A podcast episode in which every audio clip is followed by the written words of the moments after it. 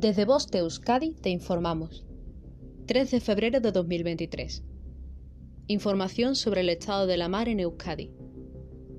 La temperatura del agua es de 12 grados centígrados. Estado de la mar. Viento de componente este con fuerza de 2 a 3 originará mar rizada a marejadilla. Durante la mañana predominará el sureste y por la tarde el nordeste. La mar de fondo del noroeste levantará olas de un metro de altura. En cuanto a las mareas, la pleamar será a las 3 horas y 28 minutos de la madrugada y a las 3 horas y 50 minutos de la tarde. Y la bajamar será a las 9 horas y 37 minutos de la mañana y a las 9 horas y 42 minutos de la noche.